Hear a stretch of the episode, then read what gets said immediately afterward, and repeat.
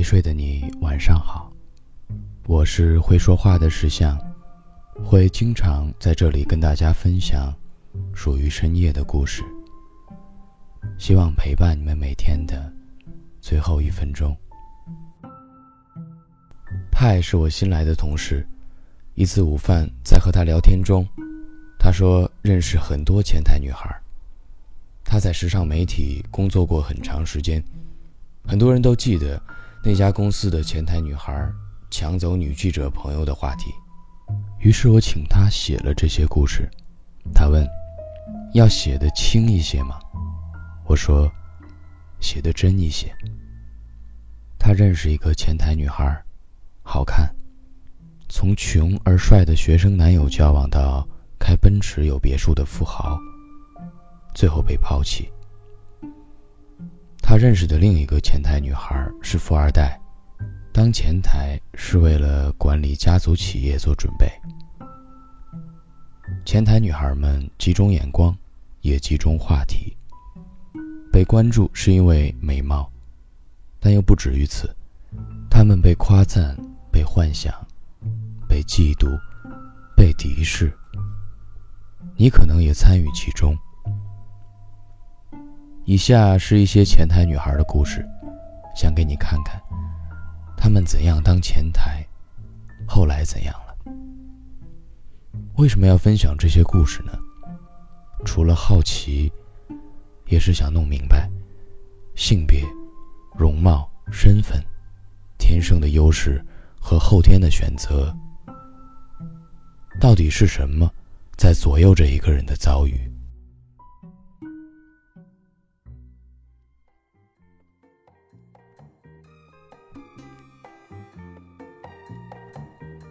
我第一份工作在北京一家时尚报社，这是第一个前台女孩的故事。很多女人知道这家报社是因为内容做得好，很多男人知道它是因为大楼里有一个前台天团，她们都很漂亮，大长腿、尖下巴，冬天穿短裙。报社的每个人都说。招聘前台的细则中存在着严苛的一条：身高不低于一米七。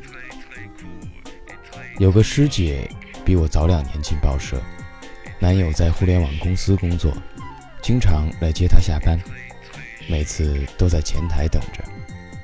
等着等着，师姐失恋了，男友变成了前台的男友。师姐是文化组记者。每天在文化圈穿梭，她仍然顶着黑眼圈熬夜清办。前男友在报社门口等前台女孩下班，每天都有大量的鲜花送到前台，堆成了一个小小的花市。填快递单的同事根本找不到地方。被前台女孩甩掉的男人们，经常无声地在玻璃门后痴痴守望，目光哀怨。哭着上门撕扯的也有。一个男人失恋后喝到烂醉，身体扭曲着进了报社，借着酒劲儿大闹。被保安拖走的时候，他留下了一只皮鞋。据说有人做过统计，说中国颜值最高的行业，排名第一的，就是前台。好看是前台女孩被默认的标准之一。华谊的朋友说，他工作的电影部门前台是一个嗓门很大的女孩，经常把他们呼来喝去，绝对不是电影里前凸后翘的女生。光线传媒的前台则以漂亮、全能著称，很多姑娘都从前台去了其他部门，到了发行或衍生品。但是神话和妖魔化这个群体其实很没必要。微博搬到后场村后，据说前台是物业公司配的，存在感很低。一个在微博工作的女孩说：“只记得很年轻，着装统一，很正经。”而她的男同事对前台姑娘根本没有印象。男友在腾讯深圳总部的闺蜜说。他们楼下是物业，前台只有穿西装戴耳麦的物业大叔，分帅和不帅两种，非常专业，跟保镖似的。因为高出一般水平的长相，前台女孩在爱情中往往容易得到更多的机会，但也背负了更多的骂名。但，并不是每个被窃窃私语的前台女孩的故事，都是真的狗血。Lucky 从传媒大学毕业后回国到一家公关公司做前台，他是一个富二代。父母在东北经营家族酒店。刚入职的时候，公司里就飘起各种关于他的闲言：长得像关之琳，背的包比老板都贵，衣柜里有几件貂。他脾气很暴躁，上班的时候跟男友吵架，破口大骂。那个老去找他寄快递的同事告诉我，Lucky 大学住五星级酒店，比宿舍还要多。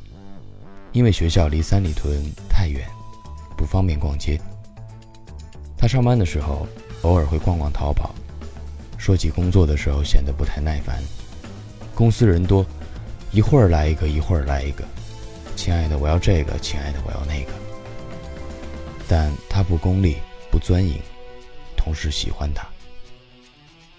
而且无论父母再怎么催，Lucky 也不想回老家继承家业。他大学主修工商管理，想先通过前台工作修炼自己的能力。可为什么从前台做起？他说自己也说不明白。李威是国内一家大型视频网站公司的行政前台，身高一米八，腿很长。在北京上了师范大学，作为一家知名运动品牌的校园大使，照片被放在虎扑网上。他毕业找工作的经历是：投简历的第二天接到面试电话，半天后收到聘书，一周后就开始上班了。男同事此起彼伏来前台找他聊天，请他吃饭。出差的男同事私下总为他带礼物。他在公司网站看任何视频都没花过钱。职能部门的同事常年跑来送他 VIP 充值卡，但。这并不是全部，因为努力，他最后从低层前台升到了十一楼总裁层做前台。因为怀孕，她的前台生涯告一段落。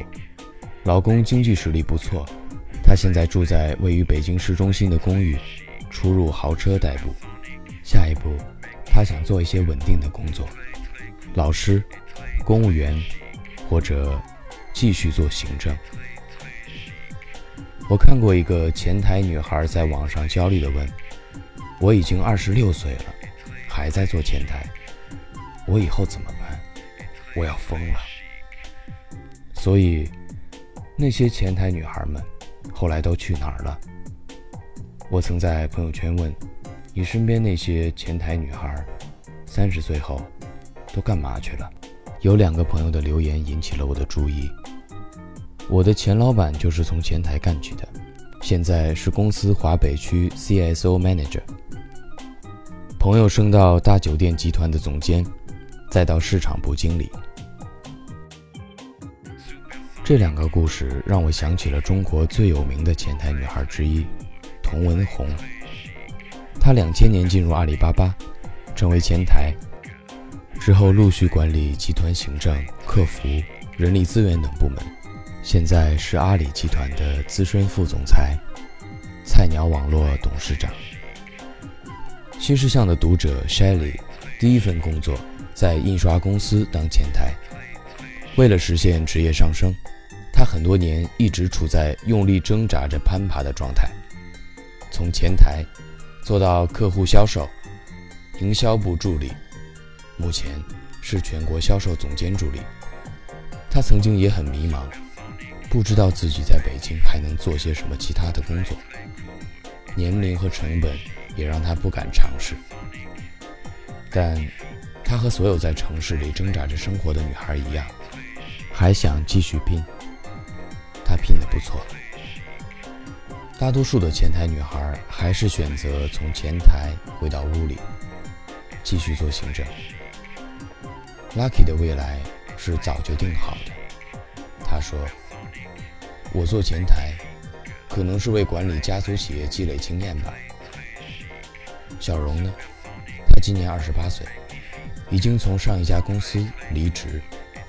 富豪跟他分手了，但他手里的包还是经常换。